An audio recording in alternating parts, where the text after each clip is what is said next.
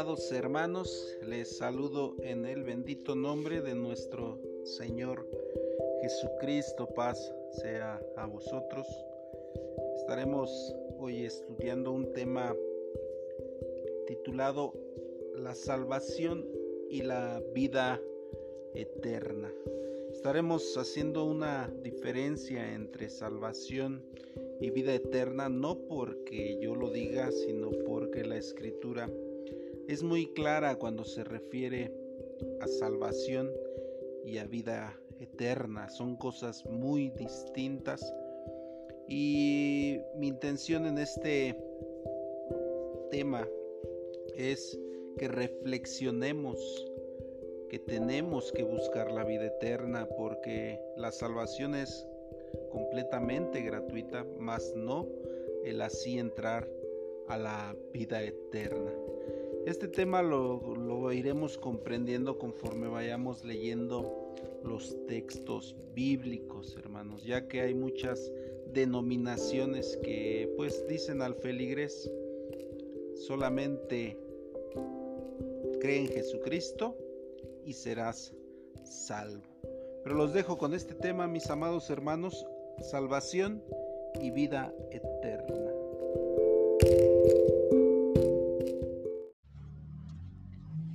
Quién de vosotros tiene un siervo que ara o apacienta, que vuelto del campo le diga luego, pasa, siéntate a la mesa? No le dice antes, adereza, que cene y arremángate y sírveme hasta que haya comido y bebido, y después de esto come tú y bebe? ¿Da gracias al siervo porque hizo lo que le había sido mandado? Pienso que no. Así también vosotros, cuando hubieres hecho todo lo que os he mandado, decid, siervos inútiles somos, porque lo que habíamos de hacer, hicimos. Lucas capítulo 17 del versículo 7 al versículo 10. Esta es la base, amados hermanos, que estaremos tomando para explicar este tema en cuanto a esta relativa o narrativa, perdón, que hace ante un siervo con su patrón, o ante un padre con un hijo, o ante Dios con nosotros. Una similitud ¿En qué? En la obediencia. Este es un aspecto bien importante que debemos de resaltar. La obediencia. Si no obedecemos tanto como hijos, como hijos de Dios o como hijos de nuestros padres eh, de una manera genética, así como si no obedecemos a nuestros patrones, a nuestros gobernantes, pues siempre va a haber una consecuencia, seremos degradados y seremos inútiles, aún haciendo lo que se nos ha pedido, vemos en este texto que seríamos inútiles. Porque hay una confusión tan grande en salvación y vida eterna? Bien, mis hermanos, porque cuando encontramos los conceptos de salvación, eh, generalizamos a que es que el ser salvos nos da automáticamente el boleto, por decirlo así, a la vida eterna. Y no es eso lo que se nos ha prometido. ¿Qué se nos prometió en la, en la salvación? Que serían borrados todas nuestras faltas, que serían borrados todos aquellos actos que hicimos antes del que llegáramos al conocimiento de Dios. ¿Cómo lo vamos a comparar esto? Romanos capítulo 3, versículo 24, que dice de la siguiente manera. Siendo justificados gratuitamente por su gracia. Dentro de la salvación entra la gracia. Por la redención que es en Cristo Jesús. ¿Quién nos la dio? Cristo Jesús. ¿Pagamos algo? No pagamos nada. Él entregó su vida por nosotros. Pero ¿por qué la entregó? Dice, al cual Dios ha propuesto en propiciación por la fe en su sangre para manifestación de su justicia, atento de haber pasado por alto en su paciencia los pecados pasados. Esa es la causa por la cual, por fe, si creemos que Jesucristo murió y es el Hijo de Dios y murió por nosotros, por fe, automáticamente nuestras faltas son perdonadas, bajando a las aguas del bautismo. Porque si creemos, tenemos que consolidar ese, ese pacto de que realmente estamos creyendo en que Él es el Hijo de Dios y que Él murió por nosotros. Aún sin ver, porque dice la Escritura que aunque no lo hayamos visto con nuestros propios ojos, bienaventurados somos los que sin ver hemos creído. Y esto en automático, mis hermanos, nos da la oportunidad de ser limpios delante de Dios. En ese momento tenemos esa grande oportunidad. ¿Por qué? Por haber creído solamente. Salvación es sinónimo de salud, de sanidad. Por eso nuestro Señor Jesucristo cumplía completamente en todo su esplendor con ese vocablo de salud. Cuando tocaba a aquel ciego, le daba salud, le daba vista, pero no por eso le daba la vida eterna.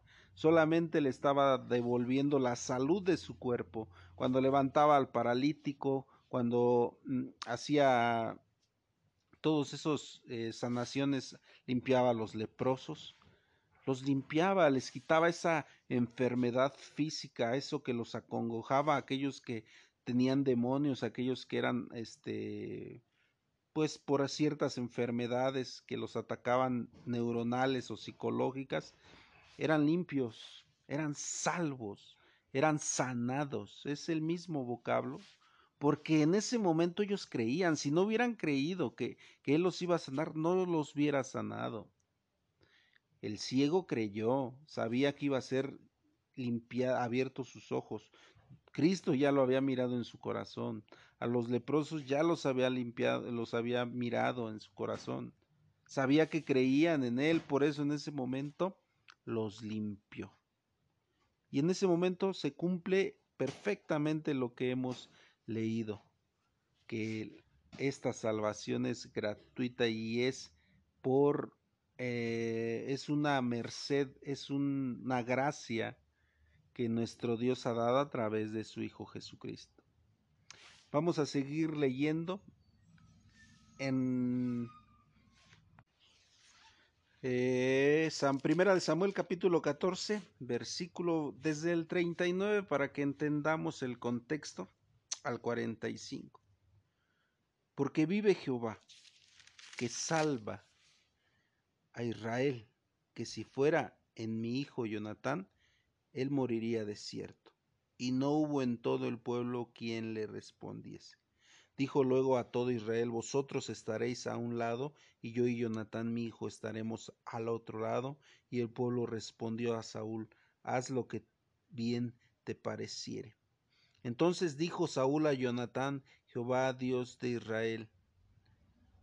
Dijo Saúl a Jehová Dios de Israel, da perfección, y fueron tomados Jonatán y Saúl, y el pueblo salió libre. Saúl dijo, echad suerte entre mí Jonatán y mi hijo, y fue tomado Jonatán. Verso 45. Mas el pueblo dijo a Saúl, ha pues de morir Jonatán, el que ha hecho esta salud, grande en Israel? ¿No será así? No será así. Vive Jehová, que no ha de caer un cabello de su cabeza en tierra, pues que ha obrado hoy con Dios. Así libró el pueblo a Jonatán para que no muriese. Primeramente, Jonatán salva al pueblo con este mismo sinónimo de Salvador, el mismo título que tuvo nuestro Señor Jesucristo. Sana, salva en ese momento de qué? Pues de lo que le iba a acontecer al pueblo y el pueblo en retribución salva en ese momento a Jonatán. ¿De qué lo salva? De la muerte que había predispuesto su padre Saúl si caía la suerte en él.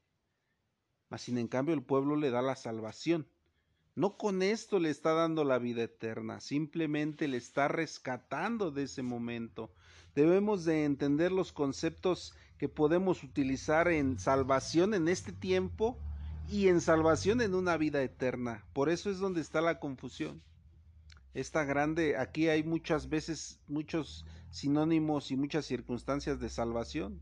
a, veces hasta entre hermanos, nos salvamos de alguna manera, dándonos un favor, eh, a los que convertimos, a los que les hablamos de la palabra de Dios, nos convertimos en un medio de salvación, de salud, pero de ellos dependerá el alcanzar la vida eterna. Y por último, para entender, el por último, para entender la salvación, posteriormente estaremos pasando qué es la vida eterna. Vamos a leer Génesis capítulo 18, en el versículo 26, textos conocidos por ustedes, en donde nos dice, entonces respondió Jehová, si hallara en Sodome, en Sodoma, perdón, 50 justos dentro de la ciudad, perdonaré a todos en este lugar por amor de ellos. Por amor de 50, Dios iba a perdonar a todos Sodoma y Gomorra.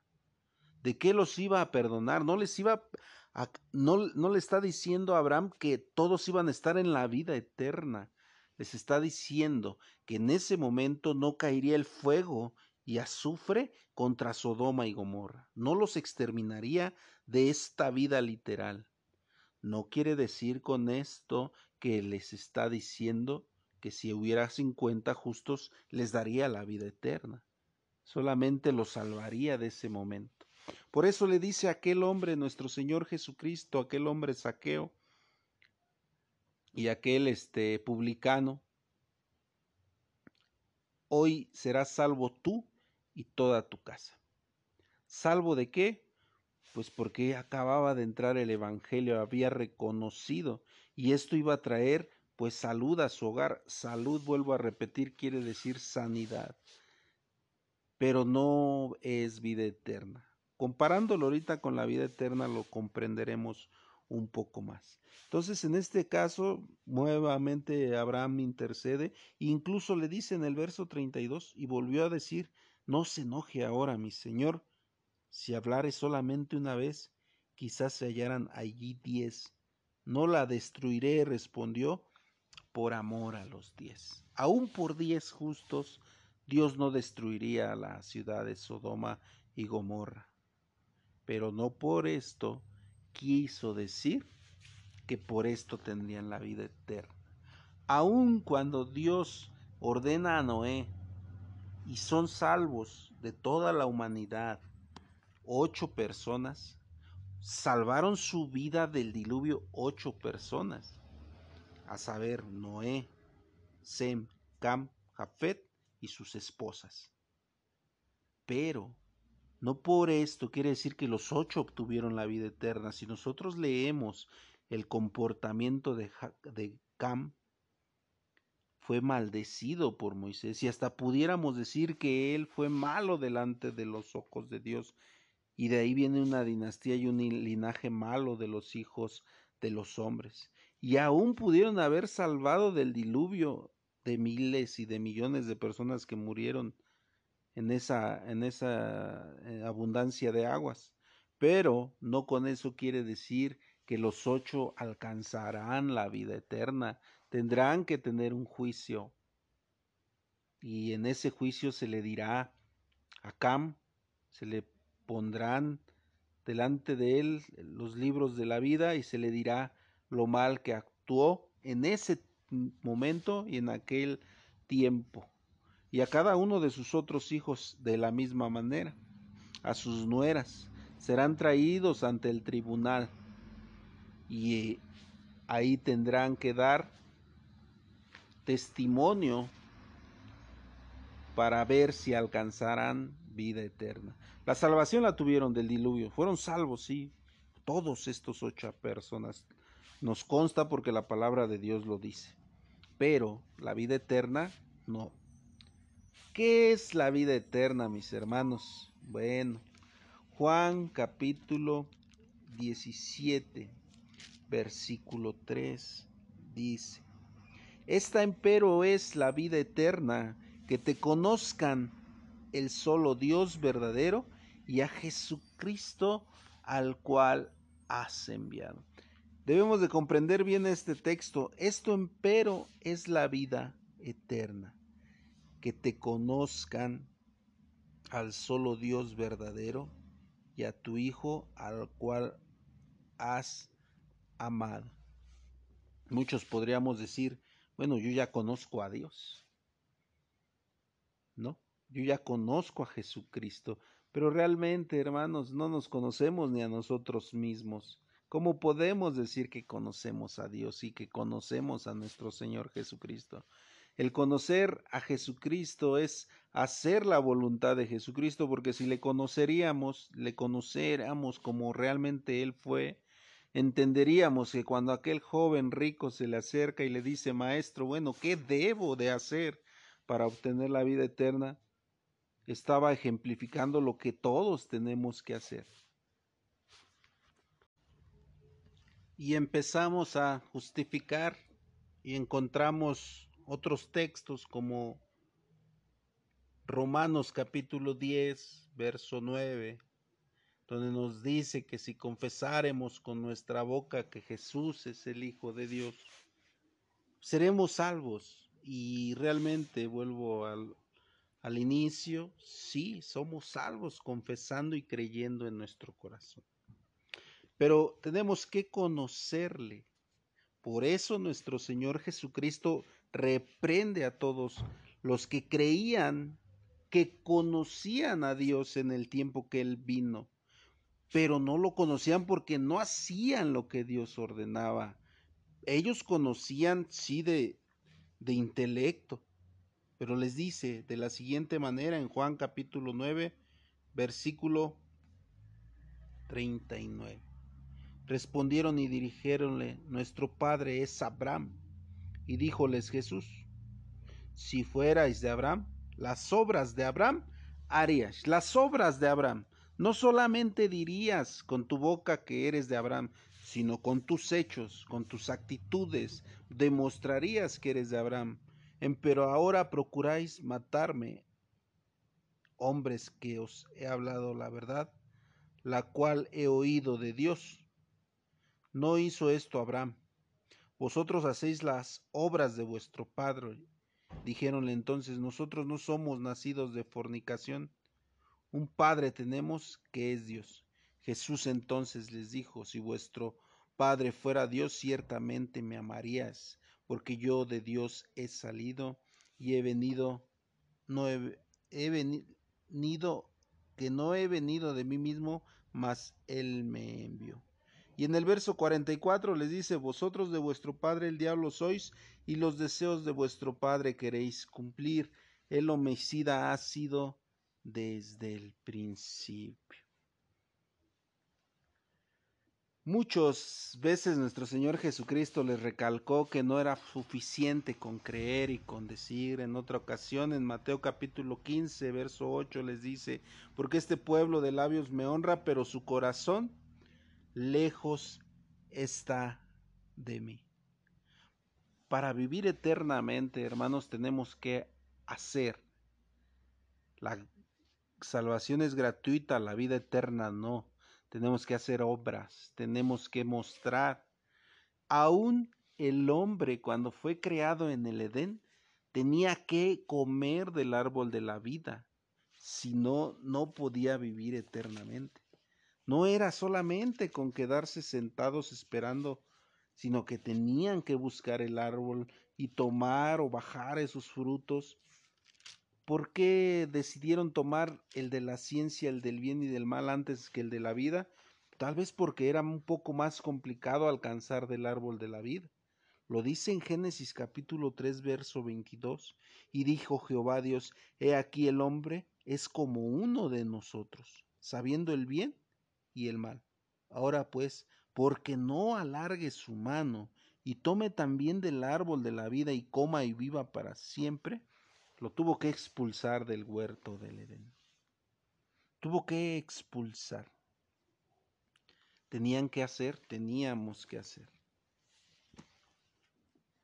Romanos capítulo 9, versículo 15 dice de la siguiente manera.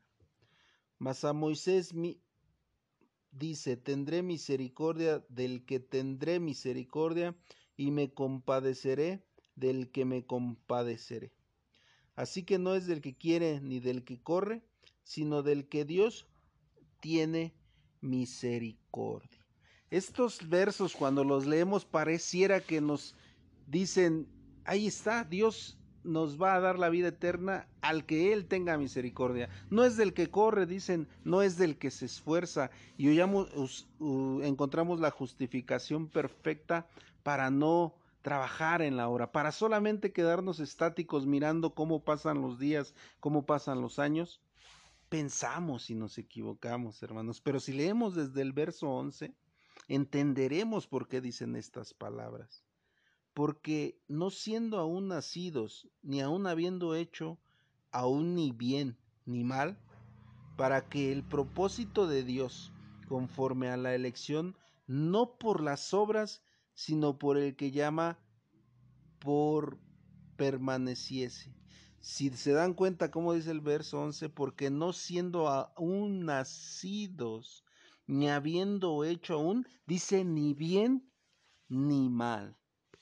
Esto lo tenemos que tener bien claro, para que el propósito de Dios sea conforme a la elección, no por las obras ni por el que llama permaneciese. Y sigue diciendo, le fue dicho que el mayor serviría al menor, como está escrito. A Jacob amé, mas Esaú aborrecí. Pues ¿qué diremos? ¿Que hay injusticia en Dios? En ninguna manera. Estos textos, amados hermanos, está refiriendo específicamente al momento en el que Dios decide poner la bendición en Jacob y no en Esaú, hermanos. Por eso dice que desde antes de que naciese, él ya había mirado en quién de los dos iba a tener la misericordia. No quería decir esto que ellos no tenían que hacer. Después vemos el trabajo que le cuesta a Jacob, el tiempo que tiene que servir por alcanzar a, las a la mujer que él amaba en su mocedad. Vemos el esfuerzo y cómo Dios lo prospera porque obedece a Dios en todo lo que Él le manda.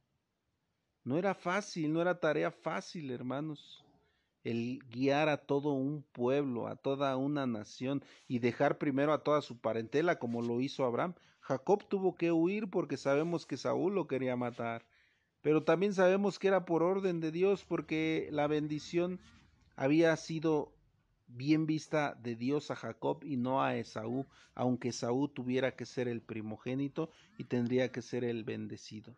Todo esto se los explico, hermanos, para que entendamos que los textos o cada historia se trata por separado. No por esta parte tenemos que generalizar, que todos no debemos de esforzarnos y que tenemos que esperar solamente la misericordia.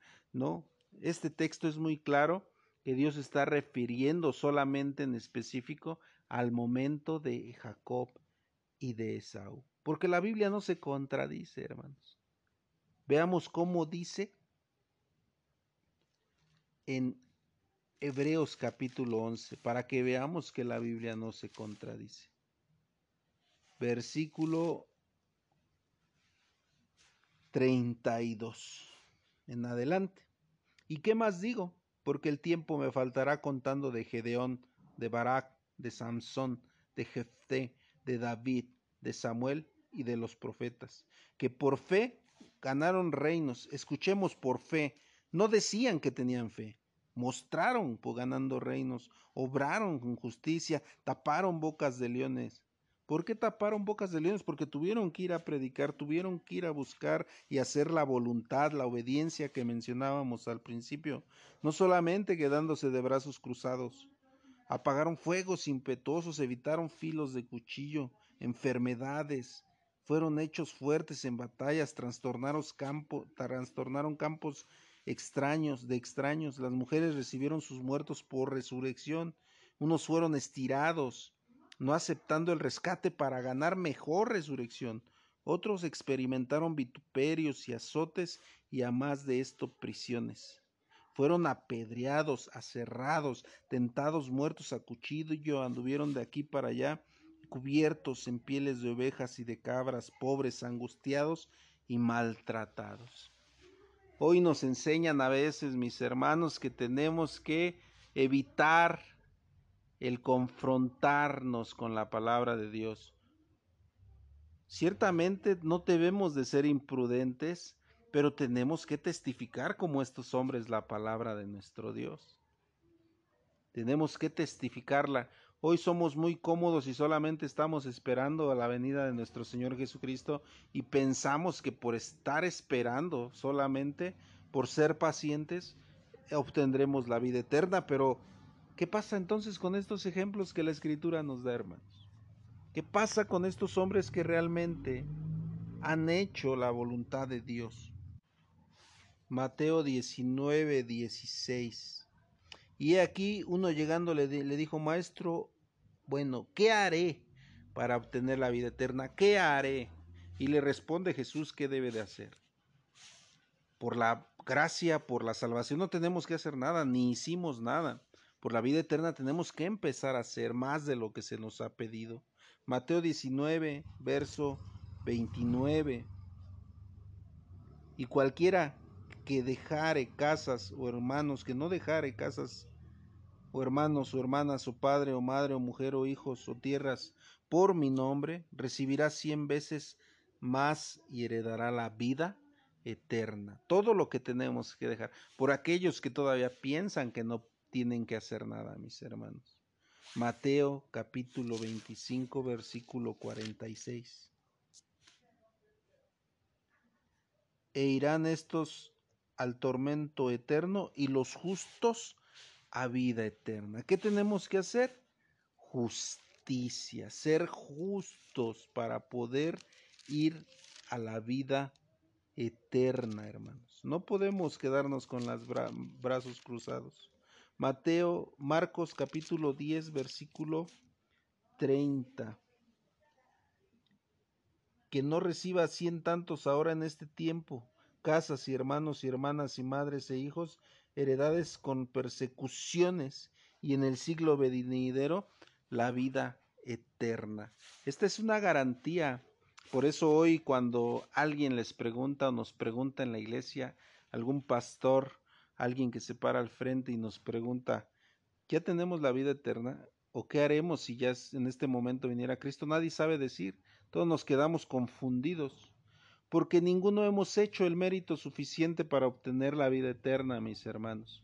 No hicimos lo que Pablo en sus epístolas, yo ya he peleado la buena batalla, he ganado la buena batalla, he peleado la batalla y he ganado mi galardón por lo cual me espera mi galardón de justicia. ¿Quién de nosotros hoy en día está dispuesto o con confianza de decir yo ya he peleado la he peleado la batalla? Yo ya he peleado, he guardado la carrera. He andado en azotes, en naufragios, he predicado en varios estados de la República, he traído cincuenta, cien almas, he levantado tres o cuatro iglesias. He transformado mi familia he entregado a Dios, he dejado a mi padre, he dejado a mi madre, me he alejado de toda la vida de vanidad, he dejado mi trabajo por guardar el día de reposo, por lo cual me está esperando la corona de justicia. ¿Quién puede decir con esa certeza, hermanos? Por eso debemos de tener bien entendido que la vida eterna es diferente a la salvación. La salvación es gratuita. Por eso lo dice el apóstol Pablo en Romanos capítulo 4. Esto se refiere a la salvación, no a la vida eterna, hermanos. Y este versículo también lo usamos para justificar que, con, que solamente con creer nos basta. Y no solamente nosotros, muchas denominaciones, la mayoría de ellas acepta esto, de no hacer nada, solamente esperar a obtener la vida eterna. Romanos capítulo 4 del 4 en adelante. Pero al que obra no se le cuenta el salario por merced, sino por deuda, mas el que no obra, pero cree en aquel que justifica al impío, la fe le es contada por justicia. Y aquí decimos, ahí está, nosotros no podemos hacer nada, todo es gratuito. Dice que cuando venga nuestro Señor Jesucristo nos dará a cada cual nuestro pago. El pago es una deuda, hermano. Si nosotros hemos y trabajamos nuestra jornada exhaustiva, tendremos que esperar un pago remunerado. Por eso dice aquí en el verso 4, pero al que obra no se le cuenta el salario por merced, sino por deuda. Dirán, ¿acaso entonces Dios tendría deuda con nosotros si hacemos lo bueno? Pues Él dice que nos dará nuestro pago. Y el pago es una deuda, sea buena o sea mala también, porque a veces nosotros somos los deudores, porque dice que al que escondió aún lo que tenía, aquel talento que se le dio, aún se le quitará lo que tenga. Mas al que ha multiplicado sus dones o sus talentos, le dará lo doble nuestro Dios. Así como lo hizo con el siervo Job, que le dio lo doble de bendición. Sí, hermanos, esta es la, el trabajo de obtener la vida eterna. Créanme, con todo eh, interés de que reflexionemos, no nos alcanzará la vida eterna solamente asistiendo el sábado, hermanos. Aunque no faltemos un solo sábado de nuestras vidas, es más, no nos alcanzará ni aun siendo buenos la vida eterna. ¿Qué tiene, qué, qué tiene que conllevar eso? El conocimiento, que te conozcan al solo Dios verdadero. Acuérdense de ese, de ese punto. Tenemos que conocer y hacer. Tiene que ir de la mano el conocimiento con el hacer. Con este verso terminamos Salmo 49, versículo 22. El hombre que está en honra, que no entiende, semejante es a las bestias que perecen. Si hacemos lo bueno, pero sin saber por qué lo hacemos, hermanos, también seremos como las bestias que perecen. Seremos borreguitos solamente.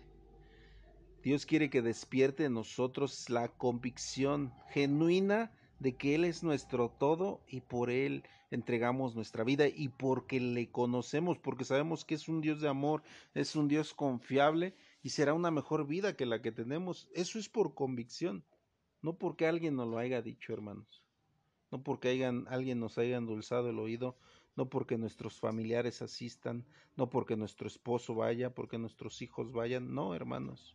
Esto es porque yo he entendido el poder y el amor y, he conocido a ese ser celestial que no tiene comparación con nada de lo que conocemos en esta tierra, ni en amistad, ni en el amor eh, de padre, de madre, de hermanos, sino que es un amor más sublime todavía que todo ello. Es ahí donde entonces se complementará nuestro hacer, porque si Dios nos despierta ese amor por Dios, nosotros empezaremos a hacer muchas cosas. Predicar su evangelio, primeramente, porque ¿quién de ustedes que sabe una receta, hermanos, de un dolor de estómago, de un dolor de cabeza, y cuando escuchan a alguien que tiene, no les da a usted la receta? ¿Quién se puede quedar callado con esta receta cuando uno ya la ha conocido y la ha disfrutado y le ha sanado a, usted en su dolor, en todo? Lo tiene que decir. Es por eso que la primer síntoma de estar convencidos es empezar a comunicarlo a los demás. Ese es nuestro primer síntoma de la convicción y de empezar a conocer a Dios. Y de ahí pues empiezan a haber muchas otras eh, motivantes hasta diferentes grados como los que leíamos en Hebreos capítulo 11 hasta ir a lugares recónditos, hasta ir al último lugar de la tierra a predicar su palabra, al poner la vida por nuestros hermanos, despojarnos completamente de todo, de propiedades, de autos, si es una necesidad de la iglesia. No con esto quiero decir que empezamos a vender todo, mis hermanos. No es así, pero que no nos tiente el corazón cuando haya una necesidad de algún hermano o de algún o para la obra de Dios, que no nos tiente, mis hermanos, el corazón en despojarnos de lo único que pudiéramos tener, como aquella mujer que depositaba dos blancas.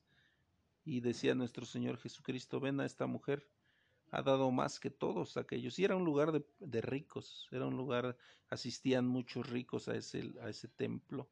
Mm, nos menciona que en ese momento pasaban y dejaban grandes cantidades, pero sin embargo esta que dio lo único que tenía, es la que valía, porque nosotros siempre damos de lo que nos sobra, hermanos. Aún, aunque demos mucho, es de lo que nos sobra. Si yo doy mil pesos a la semana de diezmo es porque me están sobrando, porque yo tengo más ganancia que eso. Pero ¿quién de nosotros se atreve a dar? Si son los únicos 50 pesos que tenemos, ¿quién los atreve a dar? Dios no quiere la cantidad, sino tu convicción y tu fe. Es por eso que la vida eterna no se alcanza creyendo solamente, porque aún los demonios creen y tiemblan al nombre de Dios, pero no hacen la voluntad del Padre. Por ello les invito, mis hermanos, a que reflexionemos, alcancemos, recordemos que de miles o de millones solamente ocho alcanzaron entrar al arca.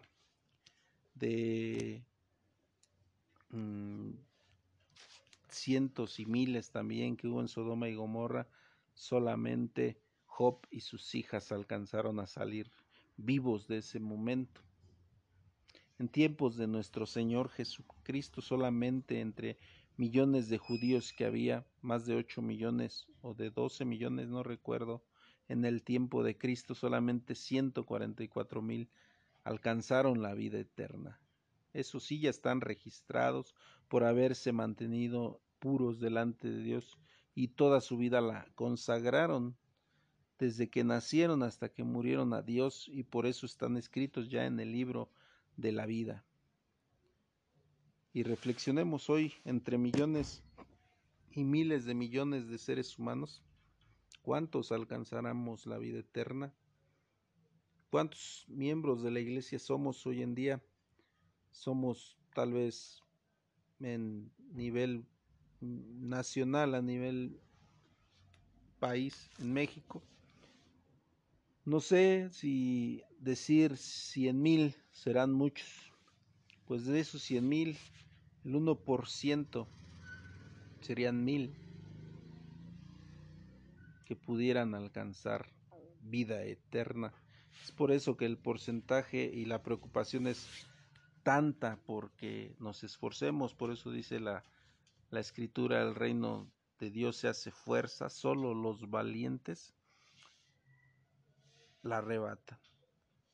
Muchos son llamados, pocos los escogidos. Ancho es el camino que lleva a perdición y angosto el que lleva a vida eterna. Por ello también dice es más fácil que un camello entre por el ojo de una aguja a que un rico en el reino de los cielos. Analicemos estos textos para bendición y reflexión. Que Dios les bendiga. Pase a vosotros.